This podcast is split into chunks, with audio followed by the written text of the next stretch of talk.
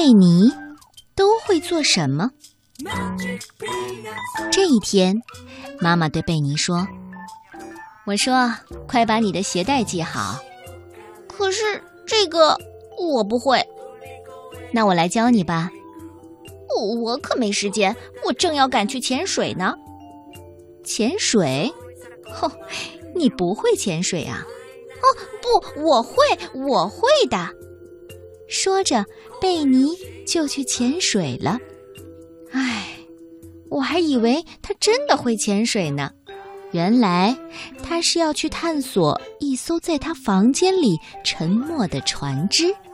不过，你看他像模像样的戴上了潜水镜，向水底的一艘沉船游去了。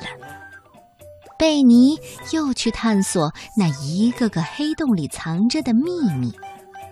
哦，他的房间可真是神奇呀！他还和自己的小猫坐在箱子里，就像驾驶着自己的宇宙飞船一样，去拜访了遥远的星球，游遍了热带丛林，见到了各种古怪的热带动物和植物。哦，在马戏团里，贝尼驯服了百兽之王老虎。贝尼还和鸟儿们一起飞翔。贝尼和印第安人一起穿越北美洲的大草原去打猎，然后贝尼登上了世界最高峰，在那里，他看见了小女孩克拉拉。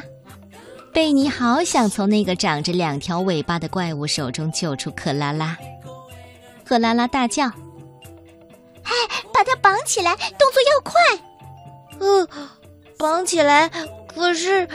可是我不会呀，我……贝尼嘟囔着，然后他又大声的对克拉拉说：“啊，你别怕，你别怕，我很快就回来。”你猜贝尼去哪儿了？贝尼飞快的跑到了妈妈那儿。